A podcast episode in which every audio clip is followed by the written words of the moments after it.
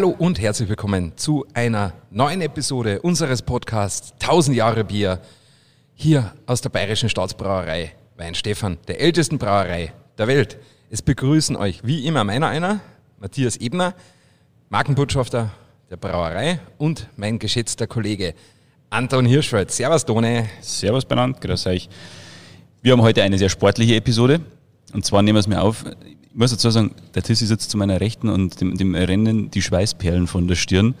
es liegt nicht, nicht nur an dem, in der warmen Umgebung in unserem Museum, weil Sudas nebendran ist, sondern weil wir uns gerade schon, also ich mich natürlich nicht, ich habe gelacht, aber der Tissi und die Fabi, unser äh, heutiger Gast, äh, die Fabiana Dorigo, haben sich schon sportlich betätigt. Dazu gleich mehr. Aber wir stellen jetzt die Fabi erst einmal vor, die sagen, oder? Ja, vielen Dank, dass du schon wieder allen mit deinen Worten ein Bild gemalt hast. Die stellen sich jetzt wahrscheinlich vor, ich hock da. Wie, wie, wie, weiß nicht. Ich bin gelernter Journalist. Ich male mit Worten. Ja, wie ein Schluck in der Kurven und verschwitzt und hin und her. Ja, ich bin leicht angestrengt. Ja, meine Oberschenkel schmerzen noch immer. Ja, das aber, Helle war schnell weg. und, aber aber äh, es gibt keinen Grund, äh, mich da so fortzuführen, Anton. Also ja, das, ganz Unrecht hat er ja auch nicht. Da, schau her. Ja, Jetzt und das war der Podcast mit unserem heutigen Gast, Fabio Rodrigo. Danke fürs Zuhören. Ja, okay. Fabi, ähm, schön, dass du da bist. Ähm, hast du ja schon mal gut eingebracht. Heute hast äh, alle gegen Tissi, eh klar. Nein, äh, Fabiana Dorigo, ähm, eine Sportlerin unserer Wein-Stefaner-Familie. Äh, eine, und da muss ich jetzt dann wieder sagen, äh, taugt mir besonders als Österreicher, als, als großer, großer Skifan, eine, eine, eine Skifahrerin, eine Skilöwin, aus München, 24 Jahre alt, fährt für den DSV im Europacup, Super-G und Riesendorlauf. Und ja, wie gesagt, eine Skilöwin beim DSV 1860 München als in der Skiabteilung. Oder gibt, ist es Skiabteilung? Ja, genau. Ja, genau. Skilöwen, Münchner Skilöwen, ja. Genau. Und ein gebürtiges Münchner Kindl noch dazu. Jawohl. Und seit letztem Jahr im Team Wein Stefan als, als Sportlerin unterwegs und äh, hat den absolut coolsten Skihelm des Europacups. Das stimmt. Ja, also schaut einmal bei äh, der Fabio Dorigo im Instagram rein, da gibt es das ein oder andere Foto von dem Helm, das, der ist sensationell. Ähm, aber Fabi, schön, dass du da bist. Haben wir irgendwas vergessen in der Vorstellung? Na, soweit nicht. Danke, dass ich da sein darf und freut mich. Ja, echt schön, äh, dass du kommst und dass du dir auch Zeit genommen hast. Also heute haben wir unseren Mediatag quasi, dass wir einmal im Jahr mit unseren, unseren äh, sportlichen Partnern durchführen aus den verschiedenen Bereichen. Und äh, ja, da haben wir, wird der Anton vielleicht nachher noch einmal sich daran ergötzen, auch die ein oder andere kleine Spiel und Challenge gemacht, wir beide. Ähm, nicht nur einmal werde ich mich daran ergötzen. Ja. Das war ein, war ein sehr schönes Bild. Ja, aber jetzt haben wir quasi Ende Sommer. Ähm, also quasi du bist mitten in der Sommervorbereitung und eigentlich der Skiwetter steht vor der Tür. Ähm, bist du so zufrieden bis jetzt mit der Vorbereitung? Ja, definitiv. Also ich fühle mich fit und äh, ich freue mich schon wieder aufs Skifahren. Wir waren jetzt letzte Woche, nein, vor zwei Wochen schon in Zermatta-Woche mhm. und sind da schon Ski gefahren, die ersten Skitage wieder auf Schnee. Mhm. Und nächste Woche geht es nach Norwegen. Also ich freue mich schon, wenn es wieder losgeht.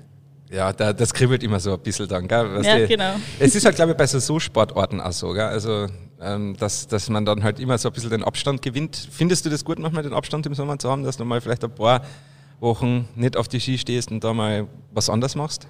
Also nach der Saison ist man schon dann auch ziemlich müde mhm. und körperlich am Ende. Deswegen ist es dann, glaube ich, schon wichtig, dass man da eine Pause einlegt. Mhm. Aber jetzt dann hängt einem das Konditraining dann schon wieder aus die Ohren raus. Okay. und also im Sommer ist ja eigentlich viel anstrengender als im Winter für uns. Mhm. Wintersportler wird ja im Sommer gemacht, bekanntlich. Mhm. mhm. und deswegen äh, freue ich mich, wenn es jetzt wieder auf den Schnee geht und wir wieder Skifahren gehen dürfen. Ähm, wie schaut denn so ein Sommertraining aus bei dir? Ja, also in der Woche jeden Tag eigentlich zweimal so, also Training, mhm. ah, zwei bis drei Stunden. Dann je nachdem, was halt am Trainingsplan steht, also Krafttraining, Koordinationstraining, Konditionstraining, Ausdauertraining, alles, alles mit dabei. Skifahrer mhm. braucht man ja leider alles. Und ja, genau. Also sehr vielfältig und umfangreich. Und am Freitagnachmittag in der Brauerei ein Bier trinken. Ja, genau. Also, nicht das Schlechteste, die Vorbereitung, muss ich sagen. Alkoholfrei natürlich. Selbstverständlich, selbstverständlich. Das ist beim Fußball in den untersten Ligen nicht so. und da sprichst du aus Erfahrung. Und da ja? beschränkt sich nicht auf Freitagnachmittag. Ja gut.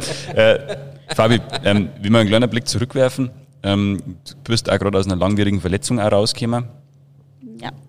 Wie schwer ist es da wieder dann auf das Level von vorher zum kommen? Also ich meine, du hast jetzt natürlich den Sommer auch gut trainieren können bis jetzt.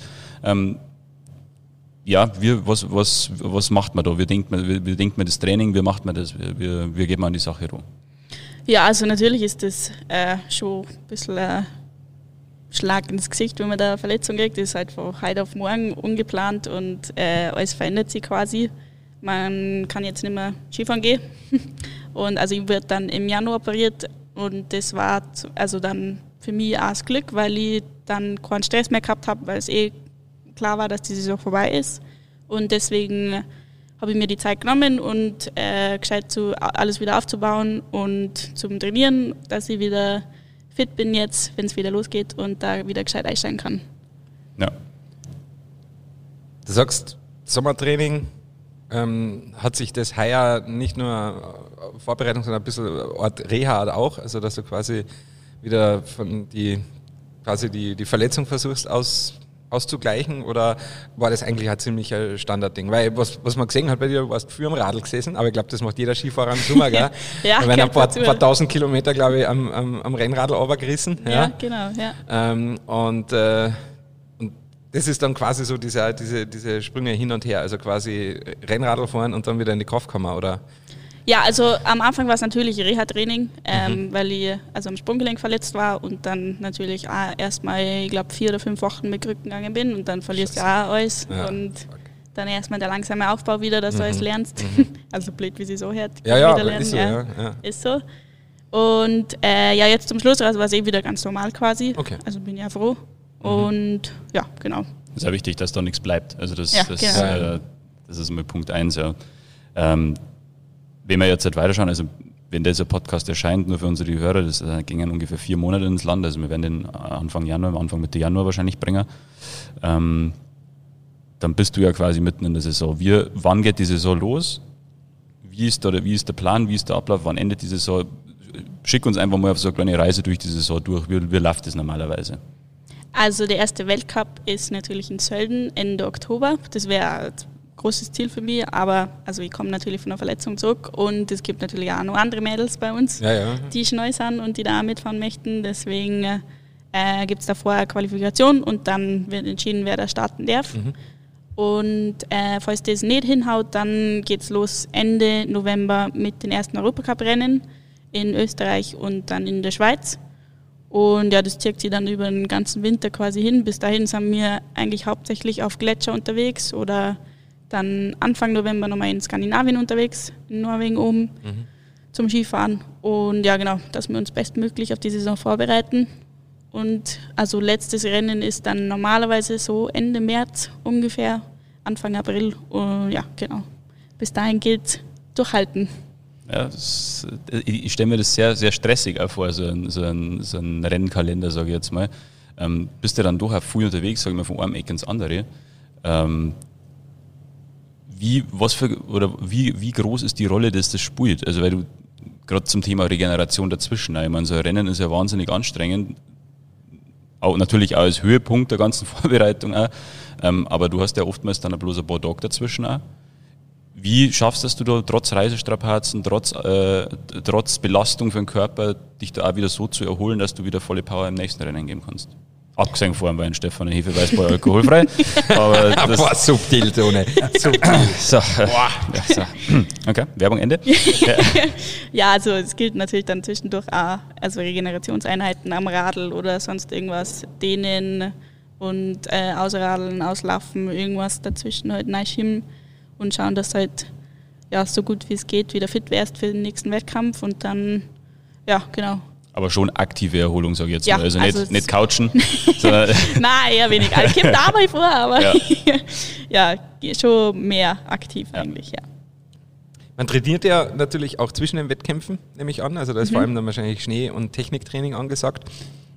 Ähm, Gibt es da irgendwas, wo du sagst, okay, du hast ein Love-Hate-Workout, also irgendwas, wo du sagst, so, das taugt da voll und das andere mache ich halt irgendwie so, weil es sein muss, aber irgendwo, wo du sagst, das ist so sehr zart für die? Also dieses Jahr habe ich irgendwie die Liebe zum Radeln gefunden. Mhm. Äh, ich bin sehr gerne am Rennrad unterwegs, aber was mir dann nicht so taugt, ist zum Beispiel so Kraftausdauertraining oder sowas. Und das, also das zart Was sind da für Übungen? Plagen. So, so, zur Kraftausdauer, was darf man sich da vorstellen? Oh, da einfach ganz viel Wiederholungen mit äh, bisschen Gewicht drauf und also bis nimmer geht. Und, Bis ja, Muskelversagen. genau. Und, ah, ja, So wie bei dir gerade nach äh, 20 Sekunden. alles klar. Das, äh, ich weiß zwar nicht, ob ich das jetzt verdient habe, diese Häme, aber ja, okay, okay, cool, cool, cool, cool, cool. cool. Ähm, doch. Gut, ähm, dann haben wir das auch geklärt. Äh, Wahnsinn. ähm, was war so dein, dein größter Triumph bis jetzt? Und vielleicht auch der, ja, so die größte Niederlage. Also ich meine, das liegt ja im, im Sport, gerade im Leistungssport, oftmals sehr nah beisammen. Ähm, was war das so bis jetzt? Äh, also mein größter Triumph war im Super-G im Europacup ein zweiter Platz. Ähm, es war zwar leider nur bei der Kombination, das heißt, also da gibt es ja, also heute der erste nicht als einziger Europacup, äh, der zweite nur das Slalom dazu. Aber ja, ich war nach dem Super-G zweite. Und deswegen durfte ich dann auch gleich meinen ersten Weltcup fahren, das Wochenende drauf. Und das war dann gleichzeitig meine größte Niederlage, weil ich der, der leider bei Tor 3 schon wieder vorbei war. Ach, scheiße. Aber ja, so schnell geht's. Ja, das, das meine ich. Also das liegt halt sehr Ja, nah genau. beisammen dann, gell? Aber ja, was war das für ein Gefühl dann beim Weltcup zu starten? Ja, schon brutal nervös gewesen. Ne? Äh, schon mal was ganz anderes, vor allem wenn die ganzen Kameras dann auf einen gerichtet sind und dann die ganzen großen Skifahrerinnen um dich rum und ja, ist auf jeden Fall was anderes. Ähm, aber mega coole Erfahrung und ich freue mich schon auf die nächsten Weltcups. Wie kann man sich das vorstellen? Also, der eine oder andere weiß es, äh, und ich habe es ja schon gesagt, also ich bin ja ein riesen Skifan, also es gibt, glaube ich, kein Rennen, was ich nicht im Fernsehen anschaue. Ähm, aber man sieht es ja dann immer ja, in den Fernsehübertragungen, alle sind oben im Startbereich, bereiten sich vor. Ähm, da habe ich jetzt doch ein paar Fragen noch. Äh, wie, wie ist so das Verhältnis zwischen den Läuferinnen? Also äh, tauscht man sich aus oder bleibt man eher für sich oder, oder kann man sich das vorstellen? Ähm, also am Renntag selber würde ich mal sagen, dass man schon eher für sich selber äh, unterwegs ist. Also klar, Fokus muss ja auch da sein und irgendwie, also es gibt natürlich dann auch unterschiedliche. Es gibt welche, die sind total witzig drauf und offen und dann gibt es welche, die sind äh, auf sie allein gestellt und tun alles selber und äh, kapseln sie so ein bisschen ab. Aber ich glaube, da braucht jeder einfach das, was für ihn am besten ist und ja, genau. Aber sonst so außerhalb eigentlich ziemlich gut, würde ich mal sagen, so zwischeneinander. Schon wie ein bisschen eine große Familie. Okay. Äh, was man auch ganz oft sieht, was wahrscheinlich für, für Nicht-Profi-Skirennläufer immer manchmal ein bisschen skurril wirkt, ist die Tatsache, dass man dann sieht, wie, wie, wie die Leute, wie die Rennläuferinnen ähm, quasi im Geiste mit diesen Bewegungen, meistens auf die Stecken gestützt oder so, dann den Kurs durchgehen und die Schwünge und dann merkt man so, da geht man so auf und ab und man versucht halt den Kurs so zu verinnerlichen. Ähm, das wirkt irgendwie so, ja, weiß ich nicht. Also man besichtigt ja vorher und dann, dann geht man das so durch. Ähm, aber ich denke mir einfach, ich war da ja irgendwie so von der, weiß ich nicht, aufgeregt vielleicht einfach vor dem Rennen, dass man sich das noch so verinnerlicht. Aber wie wichtig ist das? Also wie wichtig muss man das einschätzen jetzt an? Ja, das ist also ziemlich wichtig sogar. Mhm. Ich glaube, das ist sogar fast das Wichtigste eigentlich, weil also wenn du weißt, wo es hingeht, wo es hingeht und wo es hinfahren musst oder wo du jetzt zum Beispiel gerade drauf fahren kannst, also abkürzen könntest Mhm. oder wo es ein bisschen investieren musst, dass zum Beispiel bei Welle kommt danach oder du siehst da das Tor nicht oder irgendwas. Du musst schon wissen, wo es hingeht danach. Mhm. und deswegen ist die äh, Besichtigung davor und das Verinnerlichen dann schon extrem wichtig. Gibt es da irgendwelche, weiß ich nicht, Techniken, wie man das macht, oder macht das irgendwie jeder so ein bisschen intuitiv für sich, dass er sich versucht zu merken, wie das ist, oder, oder kriegt man da auch irgendwie Coaching, dass man das dann besser macht, oder Ja, also das es gibt vorstellen? äh, ganz verschiedene ähm, Herangehensweisen. Es gibt welche, die einfach quasi die Tore zählen und dann pro Tor, da Tor 3 ist eine Welle oder das nächste ist ein Doppelzirger rechts oder so. Mhm. Also dass, dass die sich das mit Nummern merken. Dann gibt es halt welche, die sagen, okay, nein, ich merke mir jetzt nur die Schlüsselstellen. Mhm. Und äh, also es gibt ja auch, also jeder Teil einer Strecke ist ja normalerweise auch benannt und dann steht da auch ein Trainer, dann der quasi dann auch nach den ersten Läufern mal rauffunkt, wie es heute ist, ob so ist wie in der Besichtigung, wie wir gesagt haben und äh, ja genau, ob man es halt so passt oder ob wir was verändern müssen. Mhm. Ja, weil es sind ja durchaus sehr dynamische Bedingungen manchmal. Ne? Da kann man Ja. sich vielleicht am Vortag besichtigen, aber wenn es draufschneit oder wenn der Wind kommt und, und, und es dann noch eisiger ist oder sonst Ja, was. oder gell? selbst Geschwindigkeit kannst du ja auch nicht einschätzen. Mhm. Also das ist ja, na, könntest schneller hin oder langsamer oder so. dann Stimmt auch wieder, gell? du, wenn man ja. dann überrascht wird, dass man vielleicht doch schneller ist als gedacht, dann kann man vielleicht genau. so, wie man sich das vorgenommen hat, das Tor oder die Kuppen nicht mehr nehmen Ja. und dann ja, habe ich Genau. die Ehre. Gell? Ja, und dann ciao. Wie ist es, ähm, um mal den, den, den, den Schwung zum Privaten auch so ein bisschen zu machen? Ja, das ist, also was du jetzt gerade sagst, ähm, es ist ja sehr zeitaufwendig. Also ich meine, das ist Leistungssport. Wir reden jetzt nicht mehr von, ähm, von hier und da mal Rennen, sondern wir reden vom vollgepackten Rennkalender. Du bist Polizistin. Mhm. Wie ist das vereinbar? Also wie, wie geht es, dass du Leistungssport treibst und gleichzeitig aber nur Polizistin bist? Also bei der Bundespolizei gibt es eine Spitzensportförderung. Ähm, da ist quasi die Ausbildung extra. Normalerweise dauert die zweieinhalb Jahre. Mhm. Und für uns Sportler ist die auf vier Jahre gestreckt und dafür halt nur von Ende März bis Mitte Juli im Sommer. Ah, okay. Dass wir quasi am Winter frei haben und ähm, dann im Sommer mit der Ausbildung beschäftigt sind. Und deswegen, also ich muss jetzt auch nicht, ich bin jetzt letztes Jahr fertig geworden mit der Polizei und muss jetzt auch nicht, ähm, also wir haben eine Woche Fortbildung dann immer im Jahr, aber sonst haben wir freigestellt zum Trainieren und Skifahren quasi. Also natürlich wird dafür dann auch äh, Leistung erwartet, mhm. dass wir de, dieses Privileg haben. Aber ja, wir sind auch wahnsinnig dankbar für die Unterstützung und ja, ohne das wäre es wahrscheinlich auch nicht möglich. Ja. Ja, ich denke mir das auch. Also es, es, in Österreich gibt es das, in Deutschland gibt es das. Also ich glaube vor allem für diese, sage ich mal, man muss es fast ein bisschen sagen, Nischenprofisportarten. Ja. Es gibt andere Sportarten, da kann man äh, äh, wahrscheinlich ohne so einen Zusatzberuf sehr gut davon leben, aber äh, ja, schauen wir mal im Fußballbereich oder ähnliches. Ne? Aber, aber klar, bei sowas, gell, also ich, man kennt doch viele Profi-Skirennläufer und Skiläuferinnen, die quasi, ohne dass das sie vielleicht beim Zoll, bei der Polizei, beim, beim, beim Heer ja, sind, dass das dann gar nicht funktionieren würde. Gell? Ja, genau. Und vor allem, also es kann ja auch sein, jetzt im schlimmsten Falle, dass von heute auf morgen einfach vorbei ist. Mhm. Und dann, ich habe jetzt eine Ausbildung und kann quasi dann ab morgen bei der Polizei anfangen. Äh, habe ein zweites Standbein und dann macht man sich auch nicht so einen Kopf, was dann danach ist. Mhm. Hat eine Möglichkeit und äh, einen Beruf und ja, genau. Das also ist auch viel wert. Leistungssport, voller Rennkalender, Sommertraining, Polizei. ähm, wenn, wenn, wenn an diesem Tag noch irgendwo eine Stunde übrig bleibt, äh, was machst du sonst noch gern? Also, außer Sport. Hobbys zum Beispiel. Ja. Also, die, weil, also, wie gesagt, ich meine, das ist ja alles sehr zeitintensiv. Ähm, bleibt da Zeit für andere Sachen oder ist das jetzt tatsächlich so, dass du eigentlich voll darauf ausgerichtet bist und gar nichts anderes mehr machen kannst? Also man hat schon Zeit für andere Sachen, mit Freunden irgendwie was unternehmen oder sonst irgendwas. Aber also das meiste ist dann natürlich aber auch sportlich. Also weil es ah, mir Spaß macht, jetzt zum mhm. Beispiel einfach wandern gehen oder eben Radl fahren oder surfen oder sonstiges. Also sportlich aktiv. Meine Familie ist auch sehr sportlich aktiv, deswegen komme ich da gar nicht drum rum. Mhm. aber ja, also es ist schon Zeit, aber es ist, also man verzichtet schon auf einiges. Ich gehe jetzt nicht jedes Wochenende zweimal feiern oder so, deswegen das begrenzt sich dann schon auf so drei, vier Mal im Jahr vielleicht. Ja, ja. Es ja. ist halt auch Verzichten im Leistungssport, gell? Also ja, ist, ja, genau. Ja.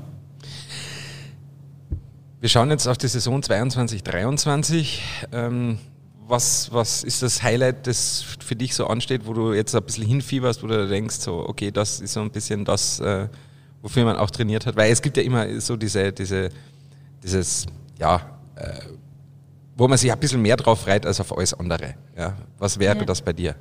Also dieses Jahr, beziehungsweise also nächstes Jahr im Februar, glaube ich, wäre dann die Weltmeisterschaft in äh, Courchevel, Meribel, also mhm. in Frankreich. Das wäre natürlich ein Wahnsinnsziel für mich, aber falls das nicht klappt, dann Europacup-Finale in Narvik. Das ist in Norwegen, Aha. ganz oben im Norden. Und mhm. also Wahnsinns-Skigebiet mit äh, Wahnsinnsblick aufs Meer und also oh, wow, cool. Chance auf die Polarlichter. und nice, ja, genau, das nice. wäre das wär was. Ja, äh, Norwegen ist sicher auch ganz cool. Ah, starkes Skiteam, gell? Also ja, ja.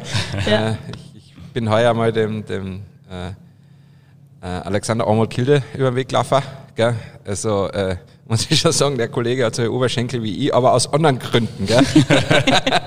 bei mir wegen zu viel Leberkas und zu viel Bier und bei ihm, weil er halt einfach ja, die Streif gewinnt zum Beispiel. Ja?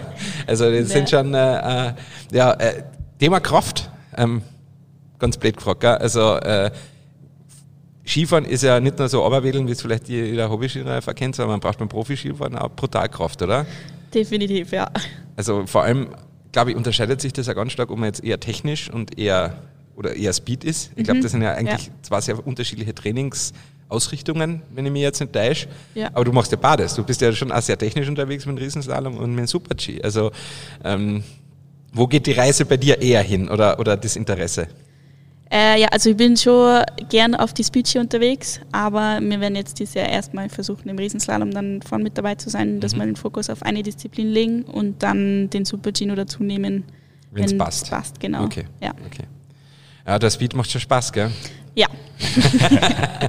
Ähm, apropos Speed, äh, man hört das ganz oft auch bei den Rennen oder sowas, wenn die, vielleicht kannst du unsere Hörer da einfach aufklären, ne, die vielleicht auch ganz gerne mal schauen, ähm, wenn dann die Co-Kommentatoren oder die Experten oder sonst was sagen, so auf Zug gehen, ja. Also, was bedeutet das, wenn der Ski auf Zug ist? Wie kann man sich das vorstellen? Ja, wenn man quasi den Schwung auf der Kante durchfährt, also wenn man da keine Rutschphase oder so dazwischen drin hat, sondern einfach auf Zug schön durchfährt. Also ja. Okay, also quasi immer Kontakt mit dem Schnee hat, praktisch. Ja, aber also auf der Kante durchgezogen. Aha, dass okay. man quasi den ganzen Radius einmal durchfährt. Und das ist quasi dann, dadurch hat man die engste Linie und dadurch ist man schneller, oder? Nee, also äh, es kommt dann natürlich darauf an, wie man den äh, Schwung ansetzt, aber ähm, äh, also geschnitten ist, sagt man, der schnellste Schwung, Mhm, okay. wie angerutscht. und Apropos geschnitten, ähm, ich sage jetzt einmal, behaupt's einmal. Ja? Also, ich glaube, deine Ski sind ein bisschen andere als meine Ski. Uh, ja, das kann sein. Äh, Was ist da der größte Unterschied äh, vom Equipment her? Also so von einem Rennski jetzt an, sage ich mal, zu einem normalen Hobbyski, den, den wir alle im Keller stehen haben? Ähm, also mit Hobby-Ski kenne ich mich gar nicht so gut aus, deswegen weiß ich das gar nicht genau. Aber also auf jeden Fall erst einmal überhaupt der Aufbau. Ich glaube, unsere Ski sind viel härter. Und dann natürlich äh, die Kanten um einiges schärfer. Und äh, ja, also Taillierung und Aufbau alles anders. Also man kann die eigentlich nicht vergleichen. Denke ich mir fast, ja. Ja. Ähm, glaubst du, dass ein, ein nicht trainierter, halbwegs guter Hobby-Skifahrer mit so einem Rennski zurechtkommen wird? Ähm, ja. also es kommt tatsächlich, glaube ich, ein bisschen drauf an, wie er hergerichtet ist. Und ähm, also jetzt, ich würde jetzt nicht empfehlen, mit Super-G oder Abfahrt-Ski irgendwie mal rumzufahren. Macht vielleicht jemand Spaß, der gern äh, äh, schnell fährt, aber ja, also Kurven kriegst du da nicht zusammen. Sonst aber mit dem Slalom-Ski auf jeden Fall und Riesenslalom-Ski dann, ja, wäre da schon hinhauen. Wäre da schon hin. Ähm, jetzt, jetzt ist natürlich äh, Thema äh, beim, beim Skifahren, es ist ja nicht nur das Talent, die Technik, die Kraft, sondern natürlich auch das Material. Ne? Man sagt ja ganz oft, äh, ja, man hat das falsche Material gehabt oder das richtige oder so. Ähm, ich kann mich ja noch einmal, da war ich ja noch etwas jünger, äh, erinnern von einem Fernsehinterview von einem österreichischen Skirennfahrer, der sehr überraschend vorne reingefahren ist und, und man ihn im Ziel gefragt hat im Fernsehinterview, äh, ja, wie er das hätte gemacht hat. Und er so, ja, ehrlich so keine Ahnung, ich habe so schnelle Lotten gehabt, das ist einfach von allein passiert. Ja. Also er war wirklich so überrascht, dass sein Ski einfach so gut gelaufen ist. Wie ist Ja. denn das bei dir? Hast du, ähm, äh, was fährst du natürlich, das interessiert vielleicht auch unsere Hörer und ähm, richtest du da die selber her oder hast du da einen Servicemann oder wie schaut das aus? Also ich fahre Atomic Ski Mhm. und Atomic Skischuh. und na, wir haben äh, einen Servicemann, der quasi, also wir haben, wir sind glaube ich acht Mädels in der Mannschaft und wir haben zwei Service-Männer dabei und die richten dann quasi immer unsere Ski her und ähm, schauen, dass das alles passt. Also das ganze Setup, die Abstimmung, sagst du ihm dann, wie du sie, sie gern hättest? Oder, oder ist es mehr so ein Austausch, dass er mit seiner Erfahrung sagt, probier's mal lieber so und so? Ja, sehr Austausch. Mhm. Also natürlich sage ich ja, was mir nicht passt oder was mir gut taugt oder irgendwas. Aber also ich brauche natürlich auch seine Erfahrung und Mhm. weil ich kenne mich da jetzt auch nicht mit allem aus und weiß auch nicht, was das Neueste ist oder was Mhm. wieder dazugekommen ist oder so. Und deswegen ist das schon ein Miteinander sehr wichtig. Wie Ori- viel Paar Ski hast du? Oh, ich weiß gar nicht. Keller voll. Pfui, ja. Braucht Nein, man fand schon aber, oder?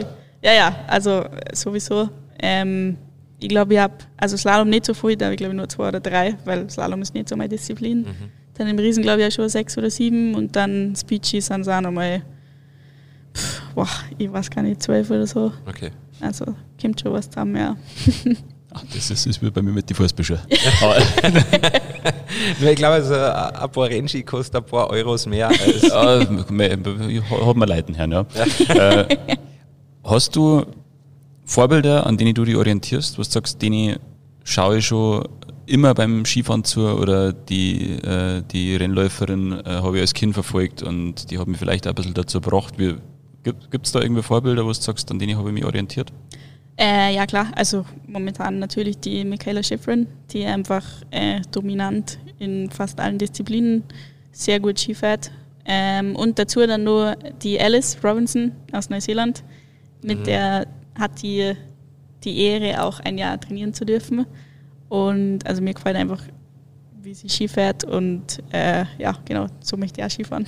Ja, die hat einen brutal schnellen Schwung, gell? Das, ja. das sieht man bei und sie geht Immer all in. Wie eine, genau, ja. Wildsau. Gell? Ja. Also die, die Vorteilweise, gell? also ich ja. meine, sie, glaube ich, in ihren ersten Saisonen ist er ab und zu mal öfters ausgeflogen, als, als dass er drinnen geblieben ist. Aber wenn, ja. dann war das halt einfach brutal schnell immer. Gell? Also ja. sie, sie geht keinen Kompromiss ein. Gell? Ja, genau. Ja. Ja. Neuseeländerin, gell? oder Neuseeland, Neuseeland, ja. ja. Bei mir war es als Kind wieder Hermann Mayer.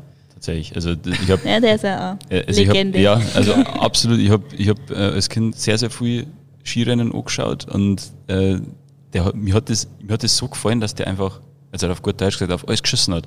Also einfach ja. bumm und dahin geht's. Ja, ja. Und das, ja. Und äh, meine Eltern haben aber graue Haare gekriegt, weil ich das als kleiner Bub auf der Piste auch teilweise nachmachen wollte. Und dann äh, waren wir jetzt bumm und dahin gegangen. Nicht so smart, gell? Dass der, der kleine Deppendoni ist auf einmal im Zaun drin klingt. Aber, ja, genau. Nein, aber, ähm, ja, das, es ist ja oft so, dass man sich dann auch an diesen Vorbildern orientiert. Man versucht, also, es klingt jetzt blöd, weil ich es fußballerisch ja nie weit geschafft habe, aber bei mir war es immer Miroslav Klose. Es war für mich immer so, da habe ich dann versucht, äh, mal genauso zum Laufen oder genauso versuche, das Kopfballspiel zu trainieren und keine Ahnung. Aber ähm, es gibt dann irgendwie so einen Anhaltspunkt, an dem man sich irgendwie weiterhangelt. Man studiert die Leute dann und schaut es an und versucht es ein bisschen so sich selbst dann noch zu formen. Bei mir war es weniger erfolgreich, wie gesagt. aber äh, ich weiß nicht, ob es ohne Vorbilder überhaupt geht. Also ja, ja, braucht immer ein Ziel vor Augen, das ja, man dann genau. verfolgt. Und, und ja. Oder jemanden, der ihn inspiriert. Genau. Ja, genau Und also bei mir ist es auch so, also Vorbilder sage ich jetzt mal. Professor Nazis. Ja, menschlich auf jeden Fall, beruflich ist das äh, so weit andere Sphären. Also das ist, ja. Na, aber man, man hat halt einfach, ich glaube, auch so ein bisschen, ähm, es, ist, es hat ganz oft nicht nur mit sportliche ähm, äh, Vorbilder zu tun, was die Leistung betrifft, weil da gibt es ja wirklich sehr, sehr viele gute in allen Bereichen, ähm, sondern ich glaube, es ist immer so ein bisschen auch der Misch, was diese Menschen repräsentieren ja, und, und für was sie auch ein bisschen so stehen. Ja. Also ich fand immer zum Beispiel wahnsinnig beeindruckenden Marcel Hirscher, nicht nur, weil er einfach ein sauguter Skifahrer war, obviously, ja, sondern halt einfach auch, wie, wie, wie er professionell war. Also wie er dann auch hergegangen ist und den Ski weiterentwickelt hat und, und, und wie er auch mit den Medien umgegangen ist und so weiter. Also er war halt einfach ein Profi und da hast du halt einfach gemerkt, der hat dem alles untergeordnet. Ja, also im, im Sommertraining, also er hat gesagt, er hat deshalb, ich glaube mit 31 oder 32 hat er ja aufgehört oder 33, also eigentlich sehr früh. Der hätte locker noch drei, vier saugute Saisonen fahren können, ungeschauter, ja. Aber er hat einfach gesagt, na, es ist ein professioneller so Work Ethic, ja, dass er sagt, nee, ich hör auf, weil ich regeneriere mich nicht mehr, ich kann nicht mehr auf dem Level weiterfahren, da bin ich jetzt einfach zu alt und da fällt ein bisschen ein bisschen, deswegen höre ich auf. Und das ist eigentlich beeindruckend, das ist eigentlich vorbildlich, wenn du einfach sagst, na, okay, man hat so eine hohe Professionalität und Ethik an dem, was man tut und das will man so gut tun, dass er dann einfach sagt, na, jetzt, jetzt, jetzt ist gut. Ne? Und, und ich glaube, es ist immer so ein bisschen das Gesamtpaket auch. Ne? Und was mir zum Beispiel an der Michaela Schiffrin, weil du es erwähnt hast, so gut immer gefällt, ist, klar, ich meine, sie ist, wenn sie so weitermacht, wird sie die unangefochtene Nummer 1 Skifahrerin aller Zeiten sein. Nicht nur Skifahrerinnen, sondern auch, wenn du jetzt die männlichen Skifahrer noch mitnimmst, also sie wird hoffentlich, ich, ich hoffe es für sie, ja, ja. die beste Skifahrerin aller Zeiten sein. Ähm, aber wie man auch gesehen hat in, in Peking bei den äh, Olympischen Winterspielen, wo sie ja einfach so mental so Probleme gehabt hat und so gekämpft hat, dass sie auch damit nach außen geht. Also dass sie das auch wirklich zeigt, dass nicht nur gut sein und Talent haben und ordentlich arbeiten wichtig ist, sondern einfach auch, dass es im Kopf einfach passen muss. Ne? Und dass das halt keine Maschinen sind. Ja? ja. Also diese Mentalarbeit, glaube ich, das ist nicht zu unterschätzen. Und vor allem dann sowas wie, wie also wenn du dir das ja anschaust, ne, diese Torabstände beim Slalom teilweise, gell, und wenn du dir die Rennen anschaust und wie flink man da ist und so weiter, und wenn du da nur eine Millisekunden, glaube ich, im Kopf nicht dabei bist, eingefadelt um vierte. Ja. ja. Also vor allem beim Slalom, das ist ja... Ja, oder selbst im Super-G oder in der Abfahrt, dann liegst du dann im Netz. Ja, und, und das kann halt auch sehr gefährlich werden. Ja, genau. Ja. Ja. Drehen wir den Spieß mal um. Machen wir Vorbild Fabiana draus. Ähm, jetzt bist du mit deinen 24 Jahren noch sehr jung, aber was darfst du jetzt Nachwuchsskifahrern, Skifahrerinnen als Tipp geben? Oder was du vielleicht damals auch gern gewusst hättest? Oder wo du froh gewesen warst, wenn da wer, das, wenn da wer was gesagt hätte auf dem Weg? Äh, also auf jeden Fall einfach Spaß haben am Skifahren. Das ist, glaube ich, das Allerwichtigste, vor allem im jungen Alter. Ähm, gar nicht jetzt einmal so auf, das, auf die professionelle Ebene so früh steigen, würde ich jetzt mal so sagen. Ähm, wir sehen jetzt im, im Sommer immer, also jetzt, wir sind ja ab Ende Juli eigentlich wieder am Gletscher unterwegs und dann sieht man halt auch mal, wer da sonst nur so unterwegs ist und dann sind halt viele kleine Kinder auch oben und die denkt man dann nur, ja, genießt es nur ähm, den Sommer. Ihr Skifahren kennt dann auch im Winter nur genug. Das, also, ja, genau, also finde ich halt ein bisschen. Die Professionalisierung zu früh schon losgeht. Ja, genau. Mhm. Also ich glaube, man sieht das dann auch, dass dann viele auch eben deswegen, weil der Druck irgendwie zu groß wird oder irgendwas, das ist dann einfach Belastung. lassen, ja genau. Und weil der Spaß einfach fehlt am Skifahren. Und ja genau, deswegen finde ich das ziemlich wichtig, dass der immer im Vordergrund steht. Was für ein Alter geht es im FIS-Bereich eigentlich los dann? Also dass es dann wirklich, sage ich jetzt mal, professionell wird? Äh, mit 17 dann. Mit 17? Ja, okay. genau. Ja, eh früh genug, gell? Ja. Gibt es eigentlich, ja. jetzt wenn ich einen Profi da habe, äh, gibt es eigentlich äh, Reglementierung bei den Speedrennen? Man, ab wann darf man das fahren oder, oder gibt es da eigentlich nichts? Nee, also ab 17 dann, also im FIS-Bereich so, dann, ja. Aber da darf man dann Abfahrt und Super-G pacen Ja, ja, da gibt es keine. Eigentlich eh geil, gell? Ja. Darfst noch nicht auf der Autobahn Auto fahren, aber mit 120 äh, äh, die Skipisten da ja, also ja, ich glaube, es gibt wenige, die dann schon mit 17 auf die Abfahrtski steigen, okay. ähm, mit dann halt langsam mit Super-G rangetastet, aber ja, die ersten Abfahrtrennen waren dann, glaube ich, im Jahr schon mit 17 oder so. Also mhm. Deutsche Meisterschaft dann in Garmisch ist mhm, dann cool. immer der Klassiker. Apropos Garmisch, apropos äh, Skigebiete. Ähm, gib uns einmal so drei Tipps, wo du sagst, wenn es mal ausgeht oder wenn man sich mal überlegt, wo man da, da hin könnte, äh, wo es dir immer sehr gut gefallen hat oder was, was du immer sagst, so, bah, das, da ist zum Beispiel Natur gigantisch oder was auch immer. Also irgendwas, sag uns einmal drei, drei Sachen. Also mein Lieblingsskigebiet oder beziehungsweise Skiresort kann man ja fast sagen, also mhm. Dolomiti Super Ski. Einfach, also Wahnsinn da in Südtirol, Trentino oder überall. Ähm, egal wo es hinfasst, die Berge sind Wahnsinn, der Schnee ist immer richtig geil, also auch richtig schön zum Freifahren, mhm. schön trocken und ein bisschen aggressiv, also macht richtig Spaß und vor allem die Pistenfelder, die sind auch von früh bis spät eigentlich top und dazu gibt es noch einen guten Cappuccino und ein gutes Essen und dann läuft es. äh, was, was sind das so die Ortschaften? So Val Gardena oder was? Ja genau, also Gröden zum Beispiel mhm. oder Pozza di Fassa. Mhm. Und ja, der Ratschings oben auch. Und ja, genau. Und wo noch? Jetzt zum Beispiel in Deutschland, wo, wo sagst du, deutscher Skigebiet, das, das du immer gut findest? Boah, Deutschland ist wirklich so viele Skigebiete haben wir gar nicht. Aber also ja, Garmisch ist natürlich auch schön. Mhm. Und sonst, wir sind im Berchtesgaden auch viel unterwegs. Mhm. Da ist auch ganz schön, mit Blick auf den Watzmann am Jänner Skifahren ist ah, auch nicht ja, schlecht. Stimmt. Ja, ja, ich mag halt immer das Ambiente. Also Skifahren ist für mich persönlich wahrscheinlich der schönste Sport, den es gibt, ja, weil es halt einfach das draußen sein und dann einfach bist du oben auf, in die Berg und hast den Schnee um die Uma und, und, und also diese, diese Sicht und dieses Panorama, ja, also ja, das, ja. das, es klingt jetzt total kitschig, aber jetzt darf ich auch mal kitschig sein, es erfüllt einen irgendwie mit Frieden, wenn man da oben ist und so, wir haben vorher darüber geredet, ne, um 8, halb 9 mit der ersten Gondel auf ja. und, und ja, bei uns ist die erste Gondel dann sogar schon fast um äh, fünf in der Früh, jetzt ah. im Sommer. Und dann siehst du aber dafür halt an Boah, da hätte ich jetzt eine, eine Begeisterungsgrenze. so friedlich kann es gar nicht sein. Nein, also nein, du, am friedlichsten bin ich im Bett. fünf in der Früh schon, oder was? Ja, also so halb sechs geht die Gondel, also so halb fünf aufstehen. Oh, wow. Ja, genau. Und dann geht es rauf. Also da fährt man halt auch gleich mal rauf, mal fast auf 4000 Meter dann oben. Mhm. Und aber dafür halt Wahnsinn, also Gletscher da oben ist Wahnsinn. Die ist ja jetzt nicht so, weil es nicht so viel Schnee hat, aber mhm. normalerweise und dann Sonnenaufgang jeden Morgen ist echt, also richtig okay, cool. schon gigantisch ja. eigentlich, ja. Schon cool. Ja, genau. Wenn man nochmal ähm, dann auf die, also sportliche Vorbereitung, äh, fünf, fünf auf und so weiter, wie ist das ähm, ernährungstechnisch? Also ich meine, wir haben ja immer hier im Podcast da oftmals die Themen Genuss, Kulinarik und so weiter. Ähm, wir das sehr, so mein Kernkompetenz. wir sehr musst du äh, drauf schauen, ähm, weil wir haben letztens, äh, wird ja, ja in der, in der letzten Staffel vom Podcast schon gehört habt, liebe Hörer, den Benny Eisentle, unseren Läufer da gehabt. Und der hat auf die Frage gesagt, ähm, wie das mit der Ernährung ist, da schaue ich nicht so drauf. Das, ich laufe ich lauf viel, das passt dann schon.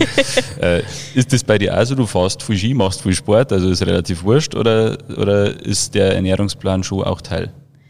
Äh, also direkt einen Ernährungsplan haben wir jetzt nicht, aber ähm, also ich würde schon sagen, dass es wichtig ist, dass man sich vor allem gesund ernährt und dann das Richtige auch isst. Also ähm, Kohlenhydratspeicher auffüllen und alles und vor allem vor dem Skifahren, dass du in der Früh genug frühstückst, dass dann am Hang äh, genug Kraft hast und dass die Energie nicht ausgeht, ist schon ziemlich wichtig, würde ich sagen.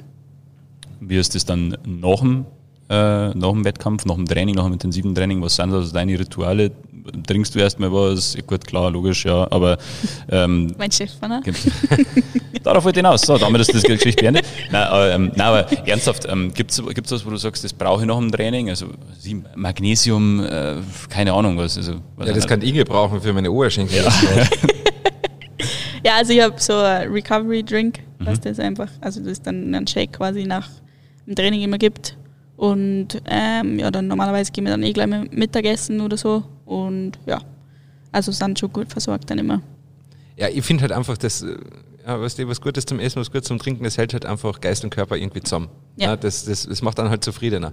Ja, also ich muss halt extrem aufpassen, also ich, ich brauche nur so eine Weißwurst anschauen und dann, dann habe ich die wieder drauf. Gell? Also ich bin halt einfach ein schlechter Futterverwerter oder ein guter, je nachdem, wie man sehen möchte. Ja. Also meine, meine Speicher, meine Energiespeicher sind gut gefüllt, ja, schon überfüllt äh, offensichtlich. Lieber morgen verringt, dann wird was geschenkt. ja, wissen wir ja. ähm, aber aber äh, trotzdem, das, das gehört auch dazu, weil das gehört einfach zum glücklichen Menschen, glaube ich, dazu, dass man dann halt, ja, äh, wo du gesagt hast, da das so gutes Essen da in Val di Fasa, gell? Ja. Und, und, und ein guter Cappuccino oder halt bei mir ist es halt dann einfach ein schönes Weißbier oder sowas. Das, das ist ein bisschen diese, diese Genussbelohnung irgendwie, finde ich. Ja? ja? Und vor allem, ich finde auch nach, nach einem Skitag, ne, ähm, also bei mir ist ja oft dann einfach schon vor, vor Mittag vorbei, weil dann wird halt so viel los sein. Oder dann ist meistens immer so viel los. Also ich schaue wirklich, dass ich mit der ersten Nadel aufhöre, die ersten Spuren zirk. Und dann ja, kann ich eigentlich gleich wieder heimfahren, weil dann wird es nicht mehr besser, aber halt, ja, klar nutzt man es noch aus. Ja. Aber dann schaue ich auch, dass ich dann weißt, heim und, und. Ja, ich um 10 bei den ersten Gulaschsuppen. Ja, nein, aber ich fahre dann halt meistens heim und dann, dann, dann trinke ich was und dann halt wirklich einfach, ja, Suppen oder sowas. Apropos Suppen, weißt, das braucht man noch im Skifahren, weil, weil es halt auch kalt ist. Diese Rennanzüge, gell? ich habe so drum nie angehabt, gibt es wahrscheinlich in meiner Gräser nicht, aber äh, der schaut saukalt aus. Ja, also ja, ich, also wir haben ja auch nicht viel drunter. Normalerweise Aha. halt Skiunterwäsche und dann sonst nichts. Also warm ist nicht, nein. Ja, also weiß ich nicht. Also spürt man das dann arg auf der Strecke? Oder, oder ist man da so unter Konzentration und Adrenalin, dass, dass man erst quasi dann wieder merkt, wenn ein Ziel ist und sich nicht mehr bewegt, dass es dann kalt ist? Na, auf der Strecke spürst du es eigentlich gar nicht. Also oben am Start wärmst du ja gescheit auf. Mhm. Dann hast du eh nur deine Sachen an und dann ziehst du das aus, dann stehst du im Starthaus und dann die Strecke runter, da spürst du überhaupt nichts. Also ich höre zum Beispiel auch nur nicht einmal, wenn mich jemand anfeuert oder so am Start. Also da bist du im, im Fokus, ja. Mhm. Ähm, und dann unten im Ziel bist du eh erstmal aufgeheizt. mhm. Aber ja, da ist dann auch wichtig, dass du schnell was anziehst und nicht verkühlst dann. Und ja, genau. Ja, jetzt hätte ich noch einen Aufruf gestartet. Leute, fahrt zu den Europacup-Rennen und feiert die Fabian, aber wenn du das eh nicht hörst. Na, im Ziel dann. ja, im Ziel freue ich mich dann schon, ja. ja. Gut, Fabi, vielen, vielen Dank. Vielen Dank. Sehr gerne. Vielen Dank, dass ich da sein darf. Viel Erfolg in der Saison. Wie gesagt, wenn dieser Podcast erscheint, sind wir mitten in der Saison. Also hier schon mal vorab viel Erfolg für die weitere Saison. Genau. Also, also folgt Fabi, Fabiana Dorigo auf, ja. auf Instagram. Fabi unterstrich do. Genau. genau. Äh, und ähm, ja, wirklich schöne Saison, verletzungsfrei natürlich. Da drückt man ganz die Daumen Danke. und ja. viele schöne Rennen, viele schöne Erlebnisse. Danke, dass du gekommen bist. Sehr ähm, gern. Hat mir sehr persönlich gern. vor allem sehr viel Spaß gemacht. Aber wenn du, wenn du mich so ein bisschen fertig gemacht hast heute. ja, also wenn, wenn, wenn das jetzt, wer sich jetzt fragt, was, worüber die da immer geredet haben und warum ich hier immer diskreditiert werde. Schaut mal bei uns auf Instagram Schaut vorbei. mal auf Instagram vorbei. Die Fabi und ich haben so ein paar Challenges gemacht äh, zusammen und eine davon war, wer länger in der Abfahrtshocke bleiben kann. Also sagen wir mal so, ich hatte extreme Schmerzen und die anderen zwei haben gelacht. Wie sowieso. Ja, du sowieso. Passt, vielen, vielen Dank. an, an die Hörer da draußen fürs Zuhören und wir hören uns in der nächsten Episode. Genau. Bis bald. Euch. Servus.